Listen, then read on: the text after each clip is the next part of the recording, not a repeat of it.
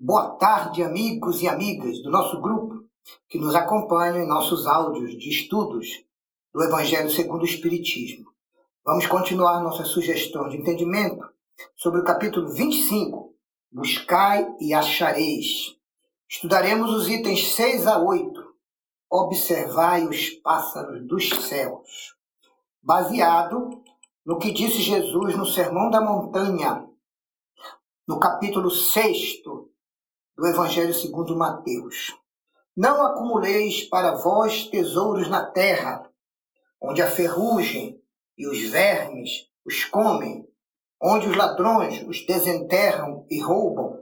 Acumulai tesouros nos céus, onde nem a ferrugem nem os vermes os comem, nem os ladrões os roubam. Porque onde está o vosso tesouro, aí também está o vosso coração. Por isso vos digo: não vos inquieteis excessivamente por saber o que havereis de comer para o sustento da vossa vida, nem de onde tirareis vestes, vestes para cobrir o vosso corpo. Não é a vida muito mais do que o alimento? Não é o corpo muito mais do que as vestes? Observai os pássaros dos céus, não semeiam nem ceifam, nada guardam em celeiros, mas vosso Pai Celeste os alimenta. Não sois muito mais do que eles? E qual dentre vós o que pode, com todos os seus esforços, aumentar um centímetro a sua estatura? Porque também vos inquietais pelo vestuário. Observai como crescem os lírios dos campos. Não trabalham nem fiam, entretanto. Eu vos declaro que nem Salomão, em toda a sua glória, jamais se vestiu como um deles. Ora, se Deus tem o cuidado de vestir dessa maneira a erva dos campos, que existe hoje e amanhã será lançada na fornalha. Quanto maior cuidado não terá ele em vos vestir, ó homens de pouca fé. Não vos inquieteis, pois, dizendo que comeremos ou que beberemos, ou com que nos vestiremos. Isso é o que fazem os pagãos, que andam à procura de todas essas coisas. O vosso Deus sabe muito bem do que tendes necessidade. Buscai primeiramente o reino de Deus e a sua justiça, e todas essas coisas vos serão dadas em acréscimo. Assim, não fiqueis inquietos pelo dia de amanhã, porquanto o amanhã cuidará de si. A cada dia já basta a sua dificuldade. Mateus 6, 19 a 21 e 25 a 34. Esta parte do Sermão do Monte é de impressionante beleza, de grande poética e de profundidade e elevada significação para a história evolutiva do espírito humano.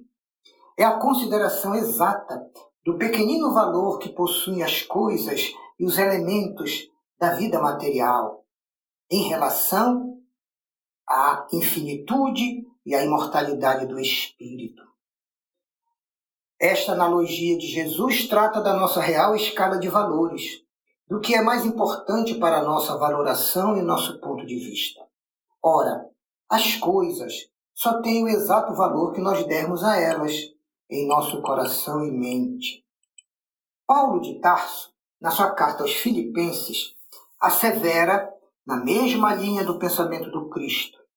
E quanto a vós, meus irmãos, não vos inquieteis por coisa alguma. Filipenses 4, 6. Infelizmente, as vãs preocupações e as distrações ilusórias da matéria têm nos causado muito problema, sofrimento, dores e grande perda de tempo e energias no trajeto evolutivo de nossas almas. Interpretadas ao pé da letra, essas palavras poderiam ser entendidas como a negação da previdência, da prudência, do trabalho e, consequentemente, consequentemente de todo o progresso. Com semelhante princípio, o homem, interpretando ao pé da letra, iria se limitar a esperar passivamente. Suas forças físicas e intelectuais se conservariam inativas. Se fosse essa sua condição na Terra, jamais o homem teria saído do estado primitivo. E se dessa condição ele fizesse sua lei para a atualidade, só lhe caberia viver sem fazer coisa alguma. Não. Não foi esse o pensamento de Jesus, pois estaria em contradição com o que disse de outras vezes e com as próprias leis da natureza. Deus criou o homem sem vestes, é verdade, sem abrigo, sem agricultura e sem inventos. Entretanto, deu-lhe a força do trabalho e da inteligência para produzi-los, fabricá-los e gozar do seu conforto.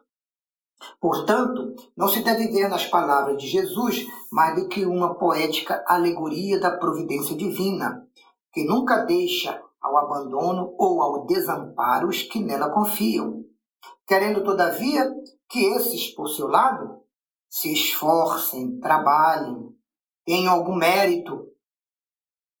Se a providência nem sempre acode com o auxílio material, sempre nos inspira as ideias com que se encontram os meios de sairmos das nossas dificuldades. Deus conhece as nossas necessidades e a elas provê exatamente de acordo com o que nos é realmente necessário e aquilo que temos como mérito. O homem, porém, insaciável nos seus desejos, nem sempre sabe contentar-se com o que tem. O necessário nunca lhe basta. Ele sempre quer reclamar o supérfluo. Ele sempre quer mais. Então é nesse momento que a providência o deixa entregue a si mesmo. E aí o homem frequentemente se torna infeliz, por culpa sua e por haver desatendido a voz de sua consciência, que o aconselhava e o advertia. Nesses casos, a lei de justiça permitirá que ele passe por dificuldades, lutas e dores, sofrendo as consequências daquilo que ele mesmo semeou, a fim de que lhe sirva de lição para no futuro não voltar a errar. Apesar de a produção mundial estar crescendo, a população mundial cresce muito mais rapidamente. Porém, a Terra sempre produzirá o suficiente para alimentar e vestir a todos os seus habitantes, desde que os homens saibam planejar, executar e administrar corretamente os bens que a providência lhe coloca em mãos, segundo as recomendações da lei de justiça, amor e caridade. Quando a fraternidade reinar entre todos os povos, como entre os estados e as províncias de um mesmo país, o momentâneo supérfluo de um poderá ser encaminhado para suprir a momentânea insuficiência do outro. E assim haverá o equilíbrio e cada um terá o necessário para a sua subsistência. Rico, então, será aquele que se considerará possuidor de grande quantidade de sementes. Se ele as espalhar, elas produzirão pelo cêntuplo, para ele mesmo e para todos os seus irmãos. Se, porventura, este rico consumir sozinho ou fizer perder as suas sementes, se as desperdiçar ou deixar que se perca o excedente do que haja produzido, nada fará de bom em favor dos seus semelhantes e acabará não havendo bastante para todos.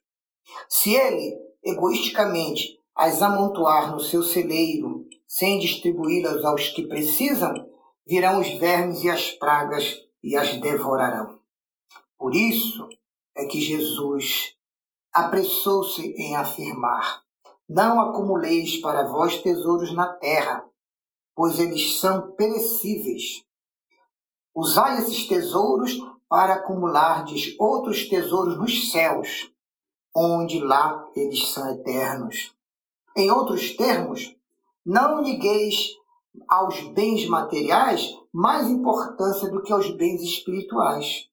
E sempre que for preciso, sabeis sacrificar os bens materiais em favor dos bens do espírito.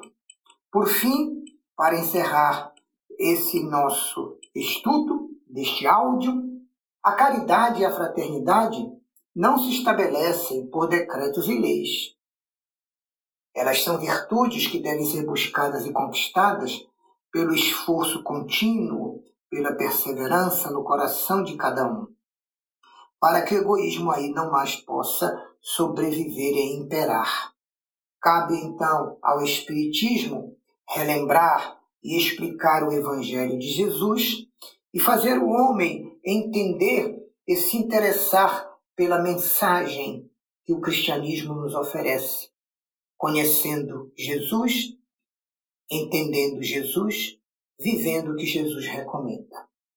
Com, com essas palavras, encerramos os nossos comentários a este nosso segundo áudio, agradecendo a Deus e a todos vocês, pedindo a Deus as suas bênçãos e a Cristo Jesus que a luz do seu Evangelho nos ilumine a todos, hoje e sempre, graças a Deus.